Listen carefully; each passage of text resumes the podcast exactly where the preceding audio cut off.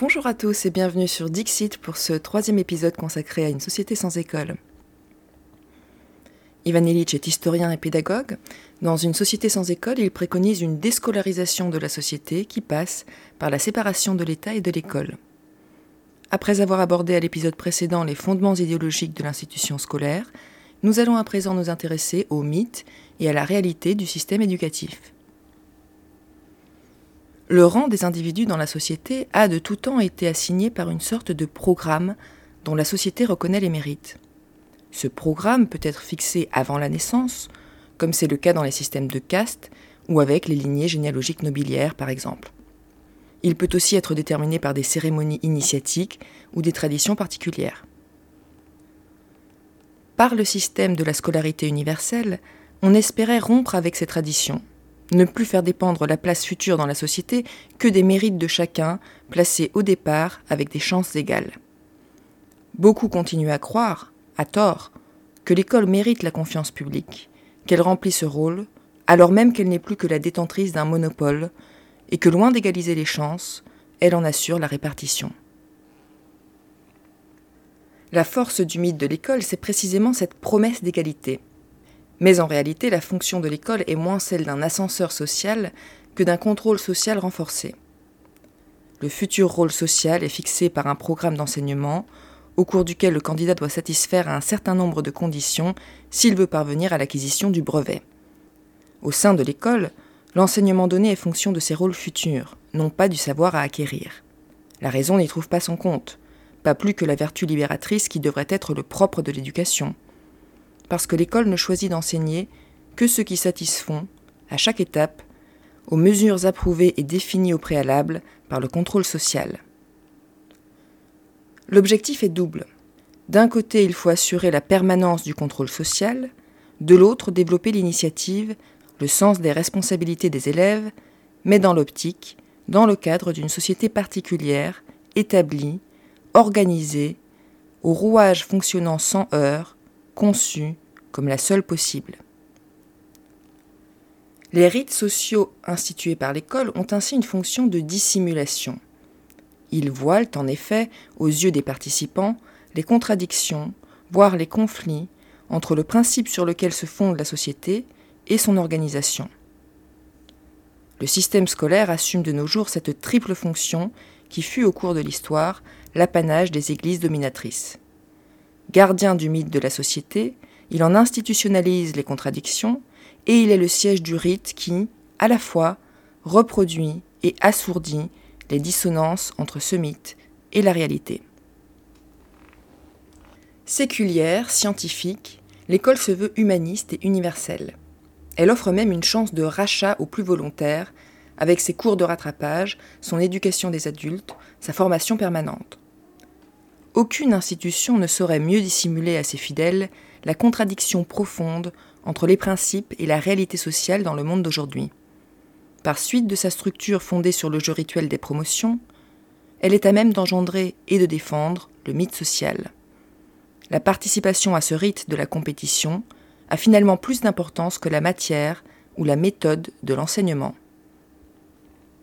L'école, loin d'émanciper les individus de leur ignorance et de leurs conditions sociales, tend plutôt à éteindre la curiosité et l'esprit critique, à naturaliser l'ordre social en place et ses inégalités. Ainsi, le rite de la scolarité ne sert ni l'acquisition individuelle des connaissances, ni l'égalité sociale. Les inégalités sociales sont justifiées non plus par des privilèges nobiliaires, mais par un rituel censément méritocratique. La notation omniprésente fait pénétrer dans tous les esprits la logique concurrentielle des classements hiérarchiques. Ivan Illich attire notre attention sur le fait que le rituel de l'école constitue en lui-même un véritable programme de formation, mais pour former quoi et à quelle fin? Contre quoi le meilleur des enseignants ne peut protéger efficacement ses élèves? C'est à travers ce conditionnement que l'école se fait l'agent reproducteur des institutions et des structures de pouvoir en place l'idée de scolarité dissimule un programme par lequel il s'agit d'initier le citoyen au mythe de l'efficacité bienveillante des bureaucraties éclairées par le savoir scientifique. Ainsi s'installe l'habitude de la consommation des biens et des services qui va à l'encontre de l'expression individuelle, qui aliène, qui conduit à reconnaître les classements et les hiérarchies imposées par les institutions. Sous couvert de méritocratie, servie autant qu'asservie par une bureaucratie de plus en plus puissante, l'école prépare à la mise en concurrence radicale des individus érigés en normes sociales. Elle sanctionne le bien fondé des classements présents et justifie par avance l'issue des classements futurs. Elle participe à une entreprise idéologique de réduction de l'expérience humaine à des données quantifiables, à la démesure, du tout mesurable. Les valeurs institutionnalisées que l'école fait pénétrer dans les esprits sont valeurs étalonnées. Le rite initiatique conduit les êtres jeunes à un monde où tout se mesure, y compris l'homme. Non seulement l'homme devient la mesure de toute chose, mais lui-même devient totalement mesurable. L'école prétend séparer le savoir en matières distinctes, puis de ces blocs préfabriqués bâtir, conformément à un programme donné, enfin mesurer le résultat par quelques mètres étalons universels. Les hommes qui s'en remettent à une unité de mesure définie par d'autres pour juger de leur développement personnel ne savent bientôt plus que passer sous la toise. Il n'est plus nécessaire de les mettre à leur place assignée, ils s'y glissent d'eux-mêmes, ils se font tout petits dans la niche où leur dressage les a conduits. Au reste, ils n'imaginent plus qu'ils puissent en aller autrement pour leurs semblables. Tout doit trouver sa juste place, toute chose et tout être s'assembler sans heurts. Ce qui ne peut se mesurer, d'ailleurs, ils ne s'y intéressent pas, ou ils y voient une menace. Inutile maintenant de les dépouiller de leurs possibilités créatrices, ils ont retenu leur leçon, ils ont désappris à faire ou à être eux-mêmes. Ils n'accordent plus de valeur qu'à ce qui est fabriqué ou le sera. Une fois qu'ils ont bien appris l'idée que l'on peut produire et mesurer les valeurs, ils sont portés à accepter tous les systèmes de classement. Le développement d'une nation se mesure par son taux de croissance, l'intelligence a ses quotients, et l'on fait le compte des cadavres pour savoir si la paix approche. Dans un monde scolarisé, le chemin du bonheur est fléché par les indices de consommation. De même, les méthodes de production du savoir s'industrialisent pour livrer à la société un individu aux connaissances cloisonnées, au rationalisme étroit, et consumériste. L'école forme l'homme condamné à la consommation du progrès.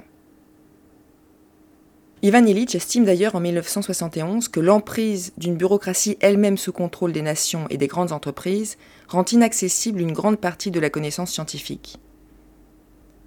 Le réseau de communication internationale a été démantelé et remplacé par une lutte impitoyable entre les équipes de recherche. On a mis sous clé ceux qui appartiennent à la communauté scientifique de même que les instruments dont ils disposent. Ils sont au service des programmes nationaux ou du développement des sociétés anonymes. Et ce n'est pas tant une recherche théorique qu'il leur faut poursuivre, mais trouver d'abord des applications pratiques qui, loin de servir les hommes, contribuent à les appauvrir un peu plus. Loin du mythe émancipateur de l'ascenseur social, du temple du savoir et de l'instruction pour tous, l'école devient le rituel initiatique à l'entrée d'une société de consommation tout entière tendue vers la croissance. Ce rituel scolaire initiatique, les riches comme les pauvres y participent. Grâce à l'initiation de l'école, nous participons au mythe de la consommation illimitée. Ce mythe moderne se fonde sur la croyance selon laquelle le système de production fabrique un bon produit et que par conséquent, puisque valeur il y a, une demande va naître. L'école nous enseigne à croire que l'éducation est le produit de l'enseignement. L'éducation peut-elle être un produit comme les autres? Que produit réellement l'école? Et quelles sont les conséquences de l'industrialisation du savoir? C'est la question que nous nous poserons au prochain épisode.